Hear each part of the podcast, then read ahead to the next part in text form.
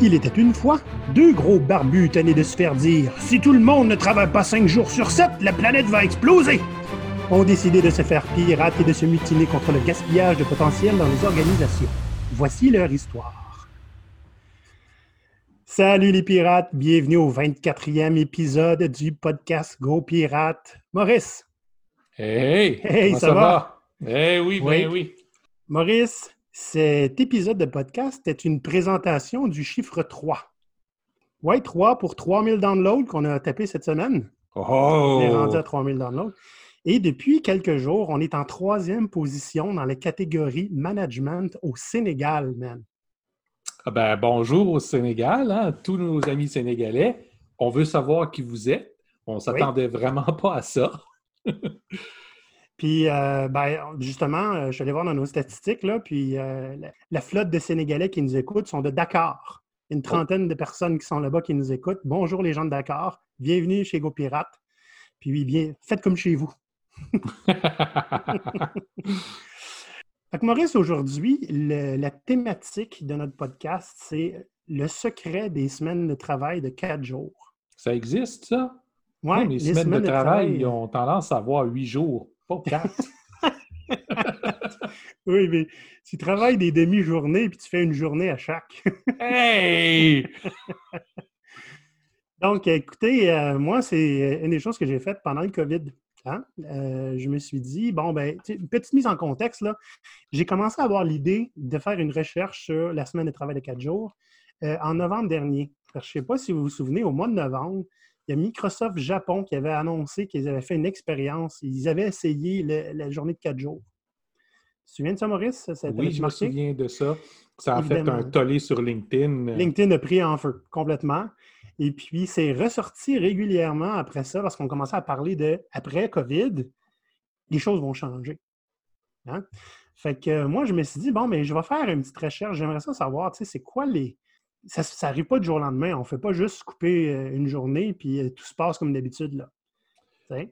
Non, ça prend, ça prend au moins une notion de qu'est-ce qu'est le travail. Parce que de l'ouvrage, il va en avoir pour cinq jours par semaine au moins, à 40 heures par semaine et plus. Il va en avoir pour l'éternité, tant qu'à moi. C'est ça. Mais quand on comprend c'est quoi le travail et qu'on met la bonne valeur dessus, là, on a plus de jeu. Voilà. Fait que moi, là, j'ai fait une petite recherche, puis j'ai commencé à regarder est-ce qu'il y a eu des études de faites là-dessus? Et j'ai trouvé un white paper. Comment on dit en français? C'est un papier blanc? C'est extrêmement laid. Oui, je sais, mais je pense, je pense que c'est ça. Donc, j'ai trouvé un white paper d'une compagnie qui a fait l'expérience, mais elle ne l'a pas fait dans un vacuum, dans le vide, OK? Elle a, euh, c'est une compagnie qui s'appelle Perpetual Guardian. Ils font, c'est des experts en planification de succession. Quelque chose de... Euh, eux autres sont euh, en Nouvelle-Zélande. Et ils ont simplement décidé, ben, comme ce n'est pas commun, on va demander à l'Université d'Auckland, en Nouvelle-Zélande, de venir observer ce qu'on a fait, puis de tirer des conclusions, faire des statistiques. Donc, ils ont fait un super beau white paper là-dessus, avec un paquet de statistiques avant, après, comment ils ont fait ça, qu'est-ce que ça prenait pour avoir du succès. Donc, c'est ce que je vais vous raconter aujourd'hui. Si vous voulez avoir accès euh, au, white paper, vous pourrez aller voir notre article de blog qui s'appelle, qui porte le même nom en fait que l'épisode de podcast, Le secret des semaines de travail de quatre jours sur blog.gopirate.com. Il y a un lien vers le white paper en PDF que vous pouvez télécharger. Donc, je t'explique un petit peu ce qu'ils ont fait. Ils sont pas fous, les Perpetual Guardians, c'est des petits pirates. Euh, ils n'ont pas décidé de faire ça du jour au lendemain, puis c'est comme ça pour toujours. Ils ont fait une expérience contrôlée. C'est bien ça. Ils savent comment ça se passe. Donc, c'était une expérience qu'on fait sur huit semaines. L'objectif était essentiellement, vous travaillez très fort, on sait que vous avez besoin de voir votre famille davantage, on aimerait ça vous, essentiellement, vous donner une journée de congé chaque semaine. OK? Donc, un des objectifs qui est clair, clair, clair, la compagnie ne doit pas perdre de productivité. C'est-à-dire que ce que vous faites en cinq jours, vous devez trouver un moyen de le faire en quatre jours. Donc, les résultats que vous allez chercher, on veut les mêmes et il ne doit pas avoir une perte de profit.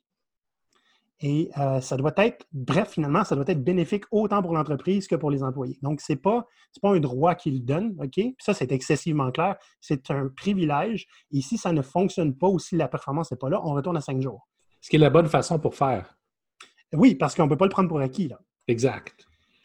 À la fin de l'expérience, le, PDG de, Perpetual Guardian, qui s'appelle Andrew Barnes, il a dit je suis, Non seulement je suis surpris qu'on ait trouvé le moyen de faire cinq jours de travail en quatre jours, mais on a même trouvé le moyen de le faire mieux. Ça, c'est pas mal intéressant comme statement. Oui. Oui, c'est important. Oui. Euh, la raison pourquoi ils ont voulu tenter ça, c'était basé sur des, euh, des, théories, des hypothèses puis des faits. L'Américain moyen travaille en moyenne 8,8 heures par jour. C'est quand même beaucoup, hein? 8,8 heures. Oui, c'est énorme, surtout sur cinq jours. On s'entend, là, il y, a, il y, a, un niveau de fatigue qui va être constant, là. Et les études montrent, dans le white paper, là, c'est les études, il y a des références puis des sources, vous pouvez aller voir. Les études montrent que mais l'Américain moyen, sur ses 8,8 heures par jour, est productif 3 heures par jour. Une autre étude d'Angleterre, elle a dit c'est 2,5 heures par jour. Ça fait mal, hein? ça fait mal! Les mêmes études ont fait des sondages euh, auprès d'employés OK, aux États-Unis. 79% des personnes qui, ont répondu au sondage se trouvaient pas productives dans une journée ordinaire.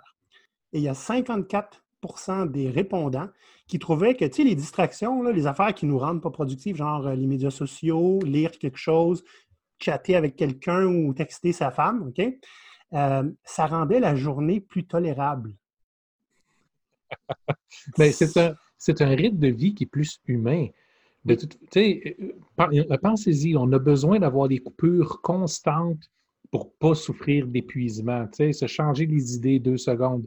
Euh, c'est une des raisons pour lesquelles, dans beaucoup de bureaux, il y a des murs et des couleurs différentes, que tu puisses regarder un ou l'autre, histoire ah de, faire un peu de variété pour, ton pauvre petit cerveau. L'importance des pauses café. Mmh. Exact. exact. On n'en a pas assez. Puis il faut les prendre, ce qu'on ne fait pas non plus souvent. 10 minutes par heure, c'est rare que les gens le font. Hein. Oui. Mmh. C'est ce qu'ils proposent, 10 minutes par heure pour vraiment pas juste ne pas regarder ton écran, mais interagir un peu avec tes collègues, tout ça, respirer.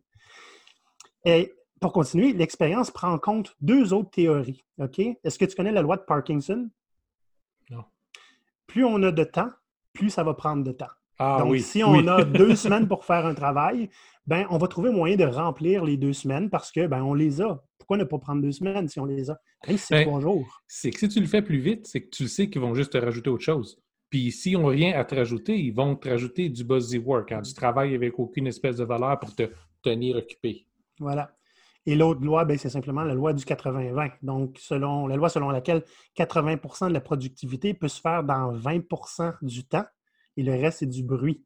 N'est-ce pas? Et oui. Donc, ça, c'est les fondations sur lesquelles sont basées les expériences. Maintenant, l'expérience qu'ils ont faite. Euh, il y avait quatre prérequis et quelques règles. Les quatre prérequis nécessaires selon euh, Perpetual Guardian, c'est ça prend une ligne directrice de productivité un guideline. Dans le fond, là, il faut que ça soit l'entreprise ait des règles de base. Euh, ce qui est important, c'est la deuxième, c'est que faut que la culture de l'entreprise soit flexible parce que c'est les gens dans l'entreprise qui vont déterminer ces guidelines-là. Ça ne vient pas d'en haut.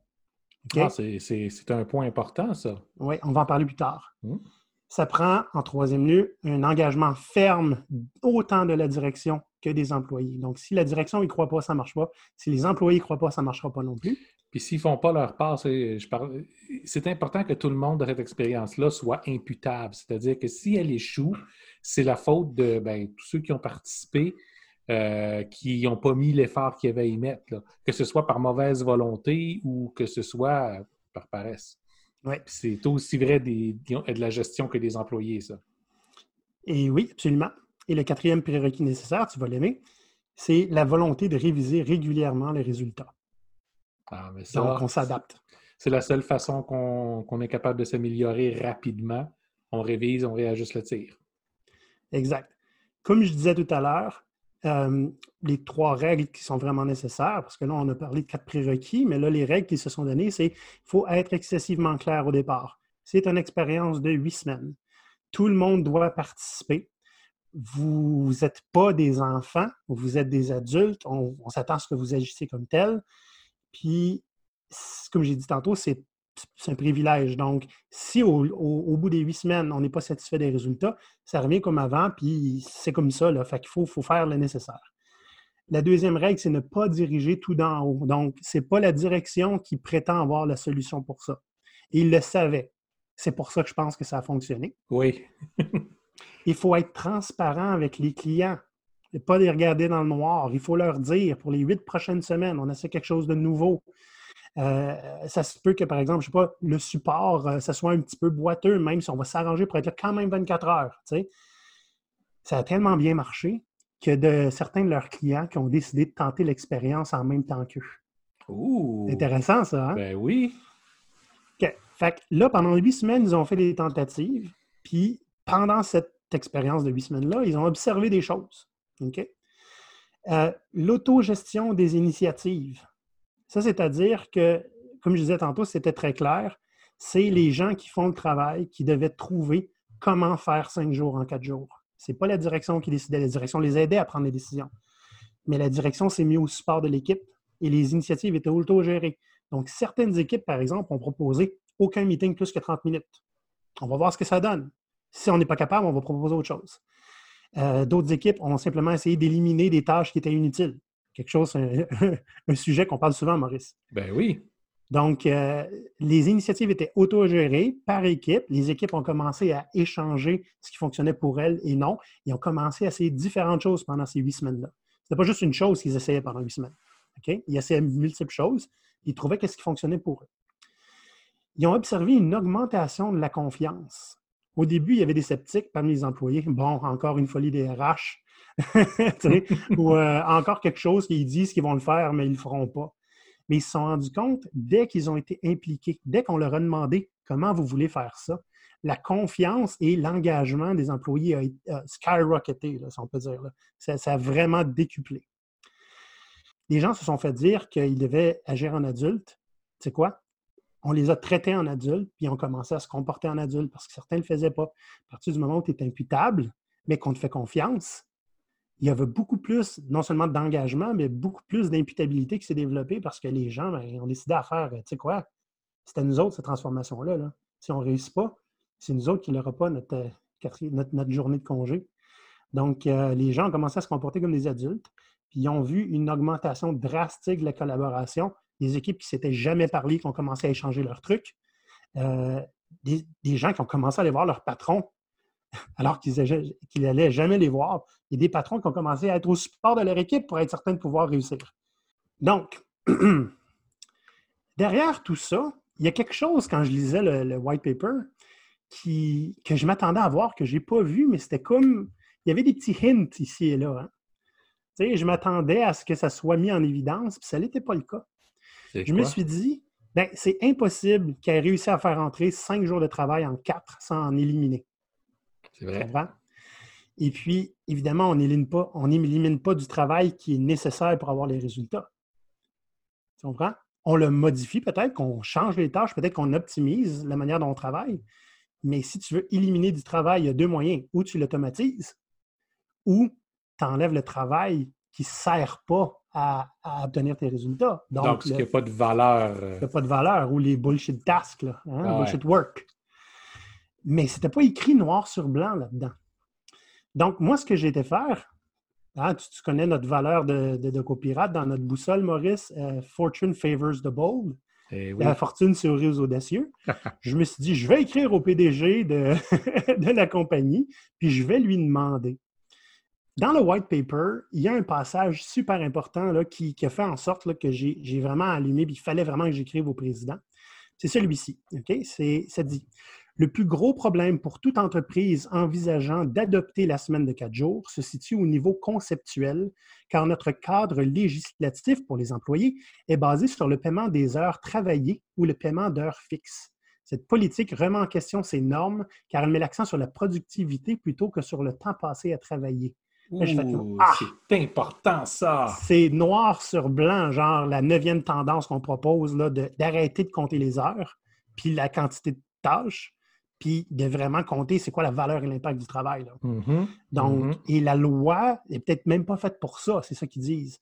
Donc, j'ai écrit au président, Et je lui ai demandé, est-ce que les employés ont dû, ont dû automatiser des tâches à moindre valeur ou est-ce qu'ils ont euh, éliminé carrément des tâches qui n'avaient pas de valeur? Et euh, après quelques jours, j'ai eu une réponse parce qu'il était très, très occupé à cause de COVID-19. Il m'a répondu ceci. Une grande partie du processus demandait à ce que les employés portent attention à ce qu'ils faisaient et décident les tâches qu'ils devraient approcher différemment, ainsi que celles qu'ils devaient cesser de faire pour pouvoir faire le travail en quatre jours plutôt que cinq. La résultante a été que les activités non productives qui gaspillaient du temps ont été éliminées, par exemple, meeting trop long, interruption, etc. Oh, c'est important parce que ce sont des choses que, les experts, euh, on parle depuis des années. Non? Bien oui, et puis ben, eux autres, ils l'ont figuré par eux-mêmes. Donc, euh, chapeau, je suis vraiment impressionné. Euh, donc, pour moi, je pense que c'était ça l'ingrédient secret de la semaine de, quatre jours. Tu ne fais pas juste enlever une journée et rien qui change. Il faut que tu revoies, comme tu disais tantôt, il faut que tu comprennes c'est quoi le travail, c'est quoi la productivité, c'est quoi la valeur du travail que tu fais tu trouves un moyen d'aborder ça pour le faire rentrer en quatre jours. Il faut que tu co-crées tes nouvelles euh, habitudes de travail, tes nouvelles dynamiques de travail.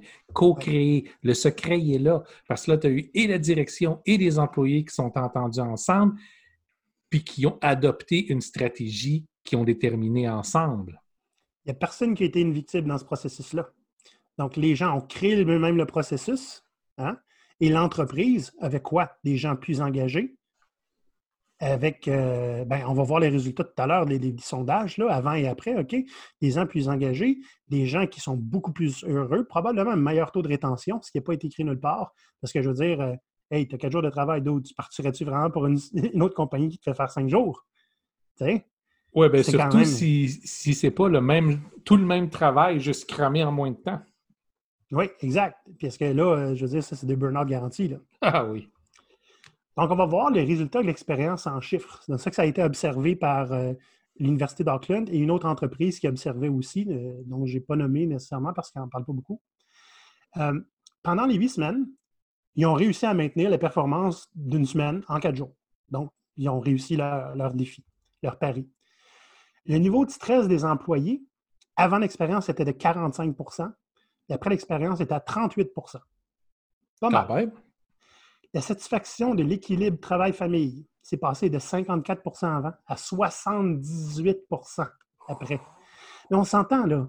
Une journée de plus dans la semaine pour être avec ta famille, c'est 50% de plus que ce que tu as. Une journée de plus dans ta semaine pour être avec ta famille, c'est une journée de congé. Parce qu'il ne faut pas oublier, là, quand on a nos deux jours de fin de semaine, là, tu passes la moitié de ça à faire essentiellement tout l'ouvrage que tu as à faire autour de la maison. Il disait dans le white paper d'ailleurs que euh, la plupart des gens ont continué, ben, ceux qui ont des enfants, les enfants allaient à l'école. Mm-hmm. Donc, au lieu de faire le parent pendant cette journée-là, ils se sont remis à des anciens amours de, de hobby et de loisirs qu'ils n'avaient pas fait depuis des années.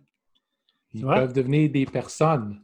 Ben, c'est hein? ça. pas juste des employés, pas juste des parents, des personnes. Ceux avec des enfants plus jeunes, on continue de les envoyer à la garderie pour avoir leur journée, hum. pour pouvoir faire ce qu'ils voulaient faire. Beaucoup ont fait du bénévolat, des choses comme ça. Super intéressant. La perception du leadership dans l'entreprise, là on parle vraiment de direction dans ce cas-là, OK, est passée de 64 de, de, satisfaction à 82% Ça, les boss aiment ça, lire des affaires de même. Oui, ben, plein de, plein de boss. On ne parle, pas des, parle pas des patrons, on ne parle pas des leaders, on parle des boss. Ils vont juste dire, écoute, ils sont juste contents quand on n'est pas là. Il n'est pas loin d'être la réponse. Ou quand ils ne sont pas là. la perception de l'engagement au travail est passée de 68 à 88% S'il y a du monde qui se demande comment augmenter l'engagement dans votre entreprise, si vous voulez à peu près 20% vous avez une piste de solution juste là. là. Puis là, on s'entend, c'est pas juste couper une journée de travail, c'est toute l'activité de co-créer ça ensemble, de revoir les règles ensemble. Donc, ça engage les employés. Puis ça, ça va rester. Oui. La perception de la stimulation intellectuelle est passée de 70% à 84% Et la perception de l'empowerment est passée de 68% à 86 C'est pas mal, hein? C'est impressionnant, ça, comme chiffre. C'est impressionnant. Vraiment, vraiment. Ben, c'est pour ça qu'ils ont voulu le, documenter essentiellement. Dans l'article de blog auquel je faisais référence tantôt, le secret des semaines des travails de quatre jours. OK, j'ai fait 15 points à retenir OK, que vous pouvez aller lire. Je ne vous les donne pas ici parce que je veux que vous ayez lire le blog. Mais c'est 15 points à retenir si vous voulez faire une semaine de travail de quatre jours. OK? C'est tous des trucs qu'eux ont donnés. Puis vous pouvez avoir accès aussi au white euh, paper. Donc, vraiment intéressant. Là, Maurice, j'aimerais qu'on fasse un exercice. Oui. Parce qu'on a parlé, évidemment, de l'expérience en soi, puis on... il y a une des tendances que j'avais beaucoup misé dessus, hein, celle que les compagnies qui abandonnent le, calcul des heures pour euh, calculer plutôt l'impact, la valeur du travail, c'est que le PDG me prouvait en me répondant qu'il faisait ça. Là, il y a huit autres tendances. Est-ce qu'on regarde voir si on les a reconnues là-dedans? Ben, allons-y, parce qu'il hum, y en a plusieurs que moi, j'ai vu passer. OK. Voyons voir la première. La première tendance que, desquelles on parle souvent.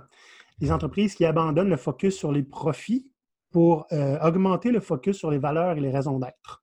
Ben là, ce qu'on a vu, c'est pas un abandon des profits du tout, parce que c'était clair qu'il ne fallait pas qu'il y ait une, descente d'argent, mais ils ont valorisé la, santé mentale et puis la, valorisation des employés. Oui. Très important. On n'abandonne pas les profits. On abandonne le focus sur les profits. OK? Juste que ça soit clair. Mais oui, c'est ça. Euh, clairement, il y a une valeur pour eux qui c'est une, valeur d'engagement dans le travail, de, le fameux, euh, comment ça, non, euh, conciliation travail-famille. Mm-hmm. Deuxième tendance, OK, c'est qu'ils abandonnent les pyramides hiérarchiques pour aller vers des réseaux d'équipes. Ça, je ne pense pas que c'est ressorti particulièrement. Non, mais regarde de la façon dont, ça a été géré. L'idée était, c'était les employés qui amenaient euh, les solutions puis la, puis, la façon pour, pour, modifier euh, le travail. Ça, ça veut dire que tu n'as plus juste une dynamique hiérarchique unidirectionnelle. Voilà. C'est qu'à partir de maintenant, tu as beaucoup de décisions puis beaucoup de suggestions euh, du pouvoir qui part du bas puis qui remonte. Donc, même si ta structure n'a pas changé, ta dynamique, elle, a changé. Oui, si c'est bidirectionnel, c'est déjà un bon pas vers l'avant, effectivement. Mhm. Troisième tendance, les entreprises progressistes abandonnent le leadership directif pour aller vers le supportif. Maurice, je me suis fait dire qu'on devrait mettre euh, soutenant à la place. Supportif, ça n'existe pas. Allons-y. Donc, je l'ai changé officiellement. Donc, euh, effectivement, leadership directif, je ne sais pas s'ils l'avaient avant, mais ils ont clairement mentionné que les gestionnaires, tout d'un coup, étaient des, gens qui les aidaient à prendre des bonnes décisions pour eux-mêmes, puis qui étaient seulement en support. Donc, c'est vraiment, j'ai vu dans le, white paper, c'est écrit que la confiance envers les gestionnaires a drastiquement augmenté aussi. Mm-hmm. Donc, clairement, ils se sont mis au service de leurs équipes pour s'assurer qu'elles prenaient les décisions nécessaires, mais pour elles, pas pour lui. Bien, ton antagonisme traditionnel entre les gestionnaires et puis les employés, euh, c'est juste se transformer. Comme les employés fournissaient les, idées puis une bonne partie des décisions, c'est plus une question d'avoir des antagonistes. Maintenant, ils sont rendus des partenaires. Et oublie pas que les gestionnaires aussi allaient avoir quatre jours. C'était dans leur intérêt que tout le monde réussisse là. Ben oui. Ben c'est ça. C'est intéressant quand on a un objectif commun, hein? La 4 est clairement ressortie. OK, on abandonne la planification prédictive, on va vers l'expérimentation et l'adaptation. C'est exactement ce qu'ils ont fait. Huit semaines d'expérimentation, on adapte à mesure. À la fin, on regarde les résultats. Et tu regardes, tu ne fais pas juste huit semaines et à la fin, tu regardes. Parce que tu, peux aller huit semaines dans la mauvaise direction. C'est ça. C'est vraiment constant. Constant, constant. On abandonne les règles et le contrôle et on se tourne vers la liberté de travail et la confiance clairement, ça a été exprimé aussi, le niveau de confiance envers les, gens qui allaient vivre dans ce nouveau contexte-là, de faire ce qu'il faut pour réussir a été excessivement élevé. Et euh, ben, au final, quand les gestionnaires se mettent euh, au service des équipes, euh, le contrôle, c'est quasiment désuet. Absolument, absolument. Tu n'en as plus besoin, en fait, c'est ça. C'est désuet. Euh, sixième tendance, les entreprises progressistes qui délaissent l'autorité centralisée pour se retourner vers une autorité distribuée. Les équipes décidaient comment marcher. C'était du 100 euh, Tendance numéro 7, les entreprises qui délaissent le secret et le contrôle de l'information et adoptent la transparence radicale. Juste le fait d'avoir clarifié au début l'objectif super clair. Qu'est-ce qui arrive si ça marche? Qu'est-ce qui arrive si ça ne marche pas? Puis vous allez le faire, on va le faire avec vous ensemble. Juste ce genre de niveau de transparence qu'on n'a pas généralement en entreprise. Juste savoir ce qu'est l'objectif. Ben, le fait aussi de prendre les mesures euh, qu'ils faisaient là pour la recherche, ça veut dire que les, que, les gens doivent communiquer cette information-là. Fait qu'un niveau de transparence qui n'était pas là avant. Absolument. Tu le dis pas habituellement quand tu n'es pas engagé, parce que même si c'est anonyme, c'est pas bien long qu'ils vont savoir t'es qui. oui, effectivement. Huitième tendance, la dernière, puisque la neuf, on en a déjà parlé, le, valeur du travail. Huitième, elle euh, délaisse les descriptions de postes statiques, se retourne vers les talents, la maîtrise et les rôles dynamiques. Ça, c'est quelque chose que je n'ai pas été capable de répondre. Il y a quelque ben chose qui me dit que ça a dû se passer d'une manière ou d'une autre parce que les employés ont commencé à se baquer. OK, fait que si toi, tu prends ta journée mercredi, je peux faire ça, moi, pendant que tu n'étais pas là. Fait que ça demande nécessairement une certaine maîtrise de ce que les autres font. Une certaine diversification. Fait qu'on n'est pas encore très avancé sur la tendance, mais il y a quand même un mouvement qui s'est fait. Ça va, faire, ça va favoriser ça. Hmm. C'est le fun. C'est vraiment le fun. Est-ce qu'ils ont fait, c'est une application de ce qu'on enseigne? Eh oui. Puis, en fait, le modèle qu'ils ont pris ressemble énormément au modèle que nous, on emmène avec nos clients quand on travaille avec eux, on co-crée toutes, ces dynamiques-là. Ben, en fait, on les, on les fait co-créer ensemble, toutes leurs dynamiques de, de travail qui vont être claires et puis explicites pour réussir à atteindre des choses comme ça. C'est vraiment le fun de voir que c'est bien la preuve que c'est pas de la, de la fantaisie.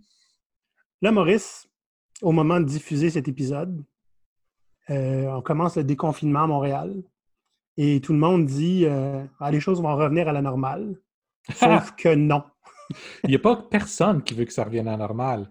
C'est-à-dire, on voit là, les statistiques, c'est quoi? C'est 40 quelques pourcents des employés qui veulent changer euh, d'emploi. Mm-hmm. C'est, je ne me rappelle plus combien de pourcentage qui ne veulent pas revenir au travail à temps plein. Je lève la main. non, je lève la main pour ça. Ah oui.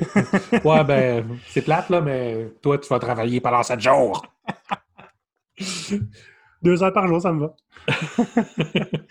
mais euh, mais, tu sais, parce qu'en ce moment, là, on s'entend, les entreprises, ils ont, la plupart n'ont pas eu le choix de s'adapter. Ils se sont rendus compte que ça peut faire mal, mais ça peut être bénéfique aussi. Les entreprises qui se sont vraiment adaptées, on, a, on est beaucoup actifs sur LinkedIn, puis on, on est connecté avec un paquet de monde. Puis les entreprises qui sont réellement adaptées, pas juste essayer de faire le strict minimum puis parce qu'ils étaient pris pour avoir des employés qui travaillent à distance, fait comment on fait pour les surveiller plus, puis euh, s'assurer qu'ils travaillent pareil. ceux qui ont vraiment fait une adaptation, comment on change nos dynamiques de travail, ont commencé à aller dans cette direction-là. Pas nécessairement avec les semaines de quatre jours, mais ils seraient capables de s'y rendre sans trop de problèmes parce qu'ils ont mm. déjà mis en place les mécaniques pour réussir quelque chose comme ça. Absolument. Est-ce que tu as vu euh, la publication de Corporate Rebels ce matin sur LinkedIn? Ça euh. disait, c'est quoi le, le secret pour le télétravail en trois mots. C'est quoi? We trust you. Hmm. Puis, tu sais, à partir du moment où tu as réussi à co-créer ta semaine de quatre jours, c'est le même secret pour que ça fonctionne. Absolument.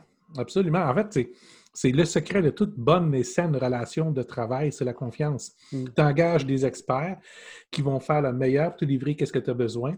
Puis toi, tu vas aussi t'engager à ne pas les prendre pour des idiots puis les utiliser comme des jouets. Ah, la, seule, image que j'ai en tête, c'est Casque Noir dans Spaceballs qui joue avec les personnages.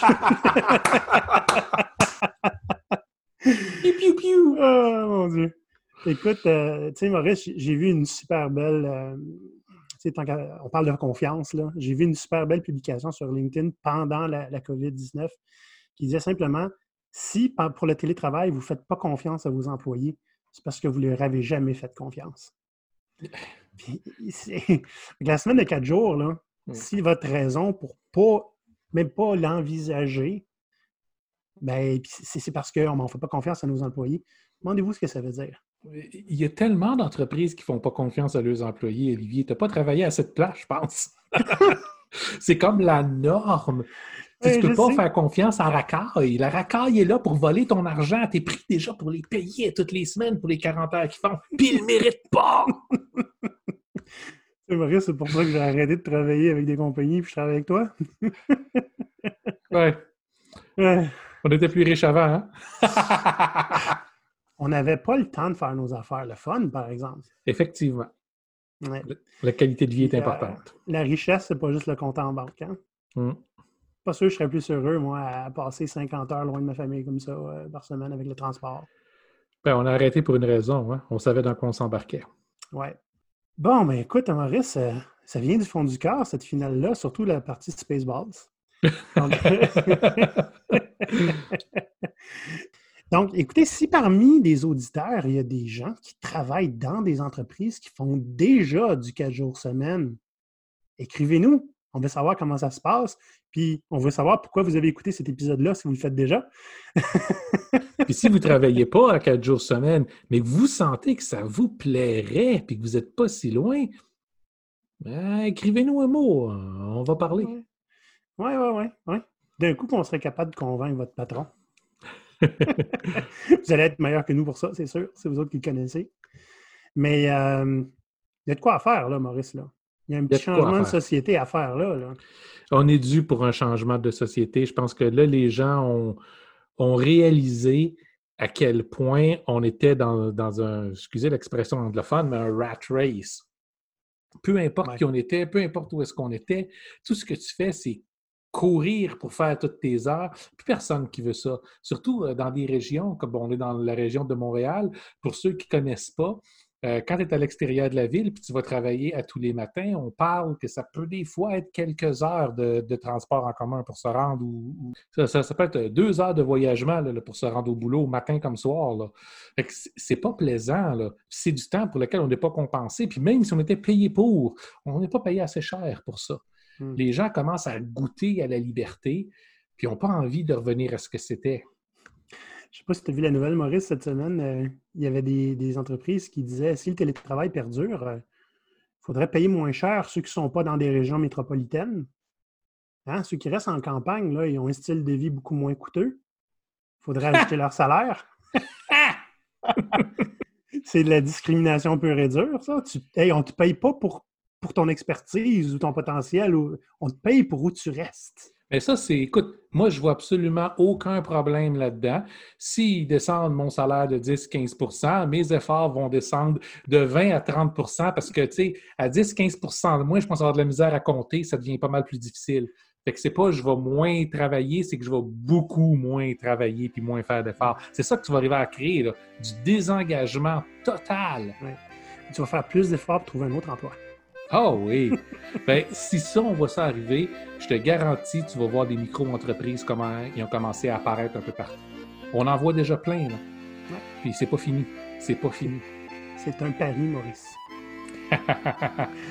Là-dessus, les pirates, on va vous laisser. Vous pouvez nous écrire des commentaires, des questions, des sujets aussi d'épisodes, si vous en avez, euh, à ahoy,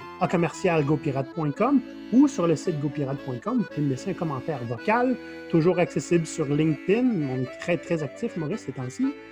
Et puis, euh, ma foi, n'hésitez pas à aller voir nos vidéos sur YouTube aussi. On découpe notre podcast en petites capsules, puis on fait des capsules spéciales aussi qui ne sont pas disponibles sur notre podcast. Donc, allez voir et allez vous abonner. Abonnez-vous, c'est important. Oui, on like, on abonne, puis pour le podcast, on laisse une critique. C'est quelques secondes pour vous. Pour nous, ça fait une grosse différence parce que comme ça, les gens vont nous découvrir plus facilement. Oui, puis si vous ne le faites pas, on risque d'avoir de la peine, puis on ne veut pas ça. Merci beaucoup les pirates et on vous souhaite le bonjour et à un prochain épisode. Et bonne soirée.